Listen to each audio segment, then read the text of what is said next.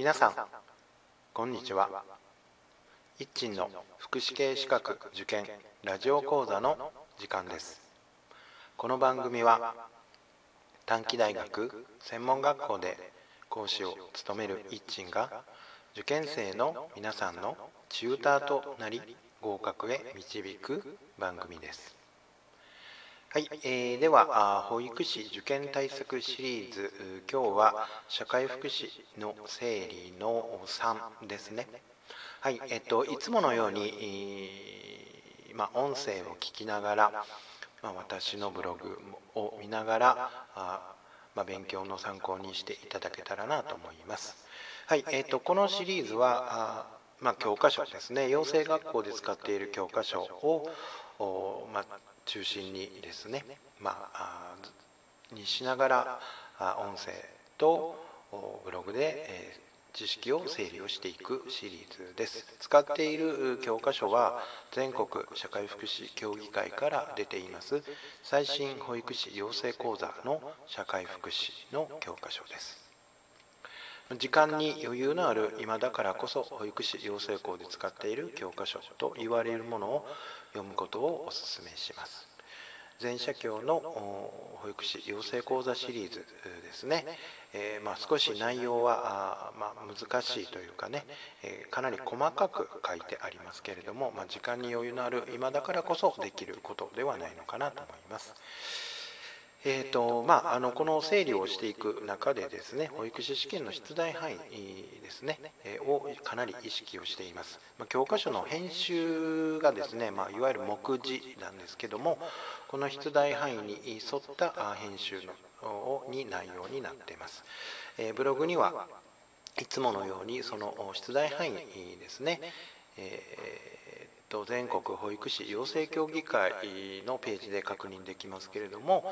その出題範囲の抜粋ですねも掲載をしています。で今日はその3なので、えー、出題範囲としては現代社会における社会福祉の意義と歴史的変遷の括弧の2番社会福祉の歴史的変遷の中なんですけども、まあ、教科書では第1章第2節社会福祉の歩みなんですね。でこの社会福祉の歩みは社会福祉の源流福祉の思想から見た社会福祉の展開日本の社会福祉の歩み欧米における社会福祉という4つの構成になっています。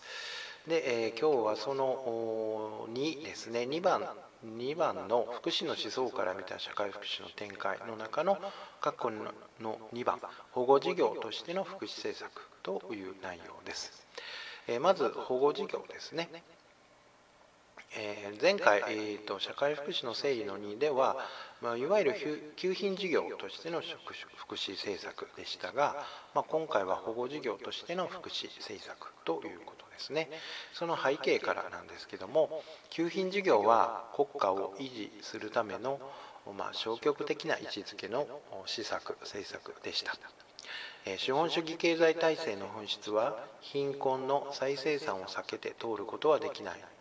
という考え方なんですね。これはいわゆるマルクス主義的認識ということになりますがその認識が顕著になってきました。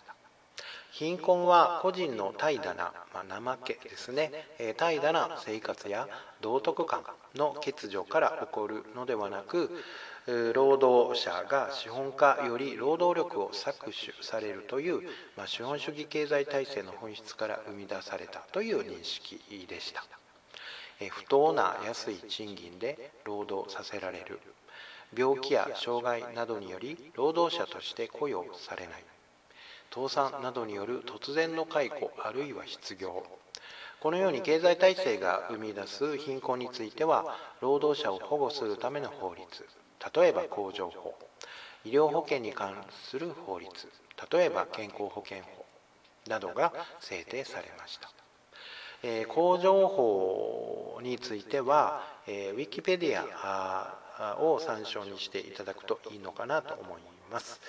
えー、ブログにはそのリンクを貼り付けています。それから健康保険法に関しては言葉国というページがありますけどもそこで疾病保険法ですね、まあ、ドイツの、え内容のことなんですけどもこのリンクも貼り付けていますがちょっと疾病保険法だけその引用のところを読んでいきたいと思います。社会保険の歴史は19世紀、まあ、1800年代ですね19世紀後半のドイツに始まっています1881年11月17日ウィルヘルム1世いわゆるカイザー五直において3種類の社会保険の導入を予告し83年ビスマルク政権の下で世界で初めての社会保険立法である疾病保険法が成立しました。これは工業主工業商業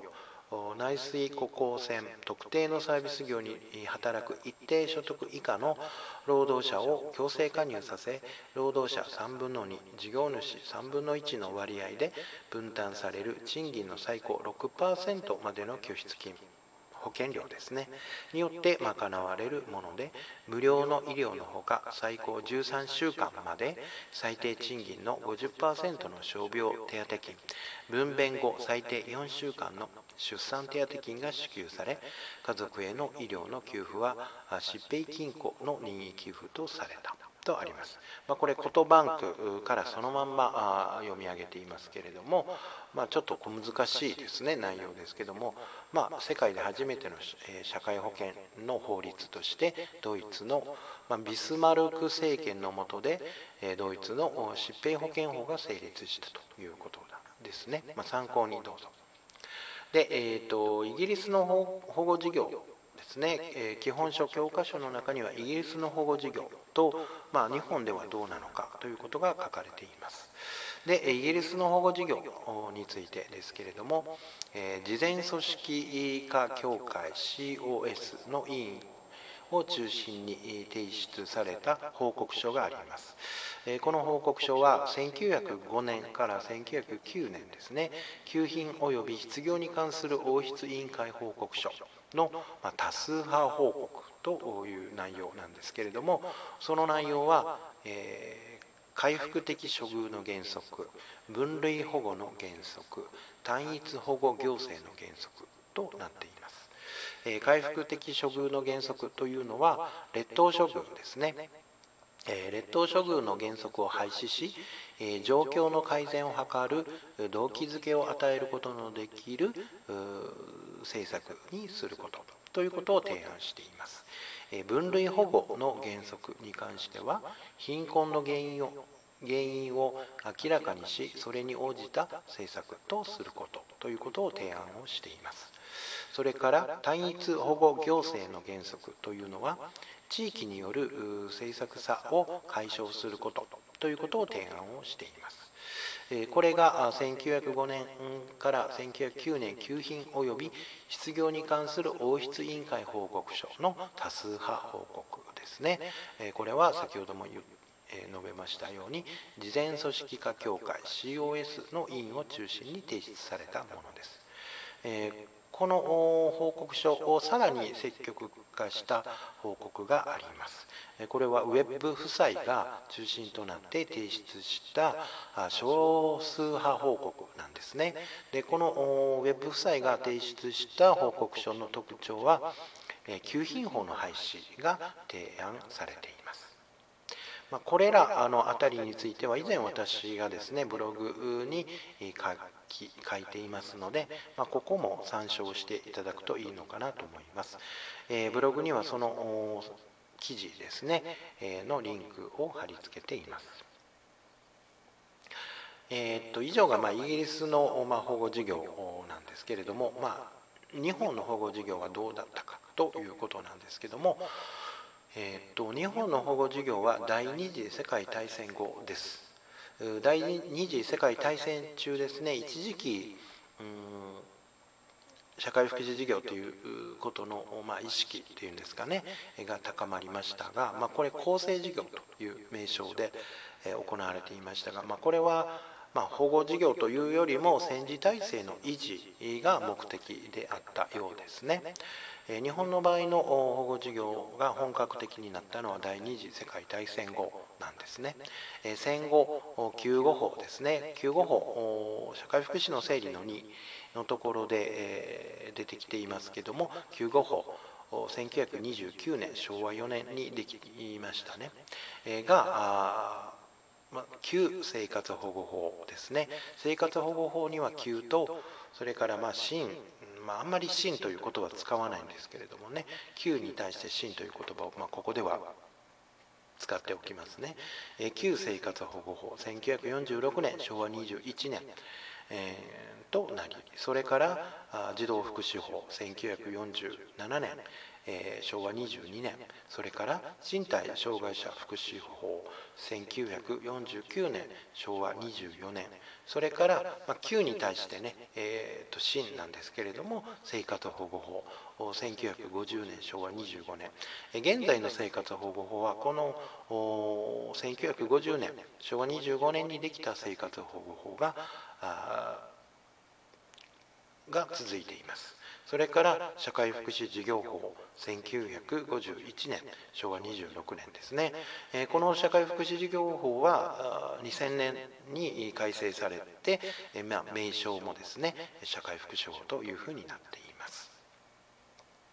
まあ、このようにですね日本の場合の保護事業というのは、えー、まあ、戦後ということですね。ま、戦後この流れというのは現在の社会福祉のスタート始まりということにもなりますね。はい、年表ですね、えー、一応ウィキペディア年表ありますので、えー、一緒に見ていただくといいのかなと思います。今日はここまでです。次回をお楽しみに。